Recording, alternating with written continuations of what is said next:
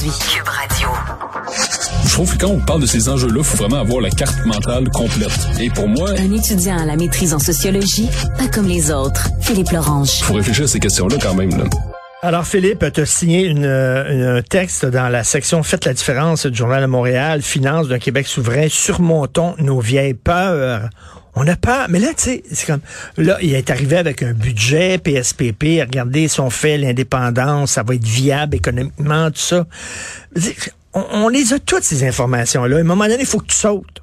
faut que tu sautes dans le vide, en disant c'est correct, mais là, c'est ça qui nous manque. Mais j'ai aimé ton analogie d'hier, euh, c'est-à-dire si on va faire un saut en parachute à un moment donné, Mhm. même si t'as toutes les informations, il faut le moment de courage pour sauter. Et donc, euh, c'est ça que, dont a besoin le Québec, parce que tous ces débats-là sur les finances d'un Québec souverain, euh, l'économie, au fond, ces études-là ont été faites maintes fois. Euh, c'est très bien que Paul Saint-Pierre Plamondon refasse l'exercice, Oui. parce que bon, l'économie change toujours. Mais au fond, il n'y a jamais eu dans l'histoire des gens qui nous ont prédit qu'un Québec souverain serait euh, en- complètement endetté euh, de manière euh, totalement faramineuse, qu'il y aurait une économie désastreuse, qu'on serait le tiers-monde. Donc, ces craintes-là sont irrationnelles. Donc, le débat rationnel comme tel nous montre que même les fédéralistes le disent que c'est viable, puis ils le disent eux-mêmes. là. Ils vont dire, euh, il y a juste la transition qui a peut-être un peu d'incertitude. Ben oui, c'est- c'est Mais c'est ça, un peu comme n'importe quoi. Je veux dire, euh, si, comme je disais là, hier, euh, si un jeune veut déménager, veut sortir de chez ses parents, ben il va avoir une transition. Il va falloir qu'il s'achète des meubles, euh, qu'il paye l'hydro. Donc, il y a une période de turbulence normale, comme dans n'importe quelle transition dans les étapes importantes d'une vie, non seulement une vie indi- individuelle, mais une vie collective. Donc, pour moi, le débat euh, est moins irrationnel qu'au fond dans les, les vieilles peurs. Parce que dire que les Québécois ont encore peur que on a besoin de l'anglais pour subsister, on a besoin de son argent, sinon on va- tout va fermer. Donc, oui. C'est encore des vieilles peurs qui s'entretiennent parce qu'on n'est jamais devenu un pays indépendant. Donc, une mentalité de colonisé qui s'est entretenue au fil du temps, qui s'est transmise de génération en génération, de telle sorte qu'on se retrouve aujourd'hui à ce qu'il y ait une bonne, une bonne partie de la population qui s'imagine que les Québécois, euh, sans le Canada, on va être pauvres, on va être beaucoup moins riches, on va avoir un niveau de vie bien plus bas. Mais au fond, ce qu'il nous faut, c'est vraiment surmonter des vieilles peurs parce qu'elles ne sont pas réelles. Elles n'ont pas rapport avec la réalité. C'est Mais- juste vraiment une mentalité de, de coloniser qui se perpétue. Ben, il y a un auditeur, Stéphane Blouin, que je salue, il m'envoie tout le temps des affaires, Stéphane. Euh, regarde ça, il m'envoie ça, là, c'est, euh, ça date de 1972. C'était la page couverture de Québec Presse, qui était un journal de l'époque. Si le français devient langue de travail, 27% des Anglais vont s'en aller. Bouh! Il y a toujours des vieilles peurs comme ça. hein. Ben oui, ben là, on, les dit, on, fait exactement la même chose avec euh, les, les, les frais de scolarité euh, pour les étudiants canadiens anglais. Mais là, tous les grands cerveaux qui étudient à McGill et à Concordia, ils viendront plus, puis là, on va se retrouver à jouer du banjo tout nu. Et moi, ce qui me fait rire avec ce débat-là, c'est que déjà, de un, c'est une mesure qui est appliquée depuis 2019. Donc, est-ce que, est-ce que je sache, je pense qu'en 2018 et avant, McGill était encore très puissant, là. Donc, je pense pas que, qu'en revenant à la situation d'il y a cinq ans, on va, ça va être la fin pour Concordia et McGill, euh, même Bishop, là. C'est-à-dire, euh, il faut, il faut des actions, euh, importantes pour refinancer les universités francophones. Oui. Parce que justement, comme tu dis, on a peur qu'on perde des cerveaux anglophones, mais on parle jamais de nos talents dans les universités francophones qui, eux, s'en vont. Parce que Ils justement, sont passés, ils ont ben, pas assez de moyens. L'UCAM n'a pas une très bonne réputation, euh, puis on- c'est pas très bien financé. Donc, elle arrive, elle arrive difficilement Ben à garder les grands talents et à en, à en chercher, à en trouver. Euh, même chose pour l'Université de Montréal. Quand on regarde l'Université de Montréal, c'est une université qui stagne, qui pourrait faire beaucoup plus qu'elle qu'elle ne fait actuellement. Donc, euh, raison, donc- on voit pas, on voit pas ça, on en non, parle ça. peu. C'est comme si les talents sont juste à McGill puis Concordia. C'est là que les vrais talents sont là. Puis nous, on fait semblant d'étudier à l'UCAM puis à l'UDM. Mais il s'agit justement de faire en sorte que l'UCAM, l'UDM, l'Université Laval, l'Université Sherbrooke soient aussi des universités ambitieuses. On est capable d'être ambitieux en français. C'est justement ça tout le projet d'un Québec français, c'est qu'on soit une nation où on peut vivre normalement en français, qu'on puisse être ambitieux en français, avoir des, des carrières importantes en français, pour que, que, que l'ambition soit- ne se dise pas juste en anglais. Elsie Lefebvre citait hier dans sa chronique du journal euh, hey, le directeur du département d'économie de l'université d'Harvard, l'ancien directeur, c'est pas rien, qui disait ben oui, ça serait économiquement tout à fait viable. J'ai lu dans le Edmonton Journal euh, hier un éditorial en disant ben oui, le Québec pourrait tout à fait euh, vivre euh, puis s'en tirer bien parce qu'ils ont une économie forte. Euh, je pense que l'exercice de PSPP, c'est que nous autres, on connaît ça, toi. Toi, tu es jeune, mais tu es intéressé à l'histoire, puis bon, tu lis là, les, les, débats qui se déroulaient dans les années 70. Mais ce qu'il dit, c'est qu'il faut refaire cette, cet exercice-là pour les jeunes générations qui ont peut-être pas eu accès à ces études-là, puis tout ça. Ben je pense aussi que ce qui me rassure, je crois que les jeunes sont, sont moins craintifs que leurs grands-parents et les anciennes générations. Parce que les anciennes générations ont, ont justement vécu la pauvreté, la misère. Oui. Euh, ils, ont, ils ont connu des quartiers où les gens étaient euh, très miséreux, bon. Tandis que les jeunes n'ont pas grandi dans ce contexte-là. Ils ont grandi dans un Québec fort. Ouais, plus en tout cas. Ouais. Donc, ils, ils ont, je pense qu'ils n'ont pas la même peur qu'un Québec devienne pauvre après l'indépendance parce qu'ils savent très bien, ils, ils savent c'est quoi le Québec euh, actuellement. Ils savent qu'on a tous les services, qu'on a un très bon niveau de vie.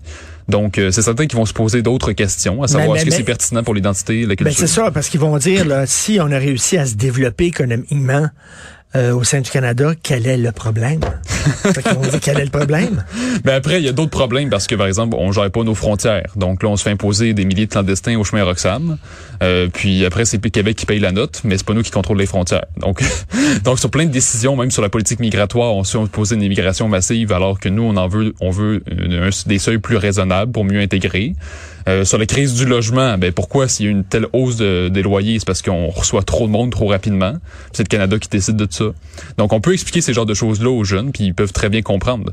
Mais ce que ce que je pense que pour une fois quelque chose de positif avec ma génération, c'est qu'elle est peut-être moins craintive pour l'économie Mm. du Québec parce que justement on sait on s'est émancipé partiellement, on est capable d'être on a montré qu'on est capable de, de subsister par nous-mêmes.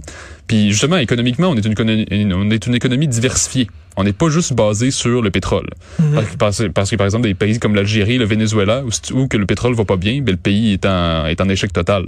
Parce que nous on est une économie diversifiée, puis on a le fleuve Saint-Laurent, ça c'est sur le plan géopolitique, c'est incroyable. là.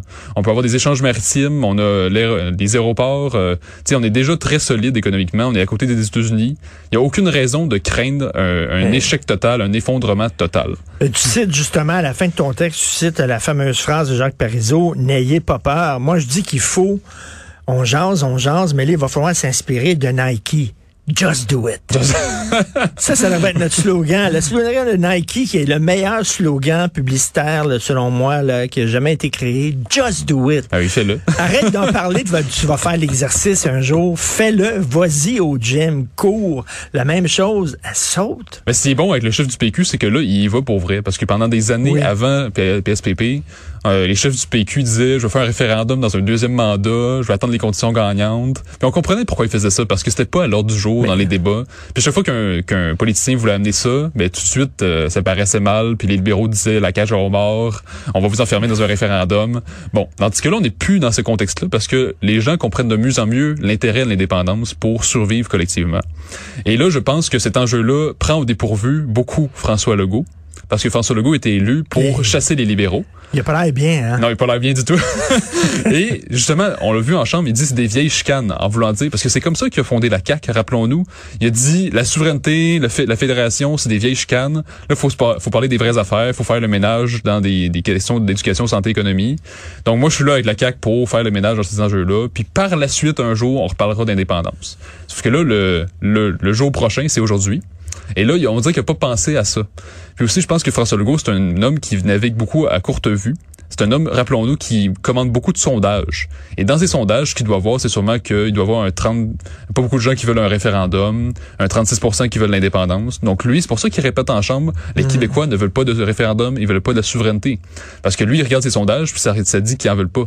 Mais ce qu'il ne comprend pas, c'est parce qu'il navigue à courte vue, c'est que ça peut remonter rapidement si les gens comprennent l'intérêt. Donc, quand l'indépendance va remonter à 42 44 que va dire François Legault? Que c'est des vieilles chicanes, que les gens veulent pas entendre parler de ça? Est-ce qu'il va toujours jouer au Capitaine Canada ou il va reconnecter avec ses sources profondes? Parce qu'il va dire, euh, mais, mais les rocheuses? Les Non, mais là, il, il a quasiment dit ça. là. Il a dit la péréquation, on en a besoin. Lui, qui a toujours considéré ça comme du BS, puis qui a tout le temps dit, il faut se débarrasser de ce maudit BS-là. Il est en train de sortir. Oui, mais la péréquation, même lui, n'y croit même pas. Eh non, ça qui est fou. Mais en plus, la péréquation, c'est un diachylon sur la plaie. Parce que, oui, on reçoit de la péréquation. Mais rappelons-nous quand même qu'on qu'on y contribue aussi. Donc, en termes nets, on reçoit 9,6 milliards. Et euh, ce qu'il faut savoir, c'est que année après année, sur plein d'autres projets économiques, dans plein d'autres dossiers, on ne reçoit pas l'argent qu'on devrait recevoir. Sur plein de dossiers, notamment les transferts en santé, on ne reçoit pas la part qu'on on serait censé mhm. recevoir. Sur les chantiers maritimes comme la Davy, on reçoit pas l'argent qu'on serait censé recevoir. Euh, sur toutes sortes de dossiers, on ne reçoit pas l'argent, la part qui nous devrait. Donc, quand on regarde, euh, c'est ça que les exercices financiers comme montré PSPP, c'est que finalement, au bout du compte, la péréquation est pas si gagnante que ça. On peut très bien survivre avec notre, en ayant notre propre argent par nous-mêmes. Tout à fait. Non, non, c'est un exercice qui... Euh, euh, écoute, mais là, ce qui manque, c'est il faut trouver le courage. N'ayez pas peur là, et arrêtons avec, comme tu dis, notre mentalité de coloniser. faut lire le texte de Philippe Lorange, Finance d'un Québec souverain. Surmontons nos vieilles peurs. Merci beaucoup, Philippe. Merci à toi. Bye bye.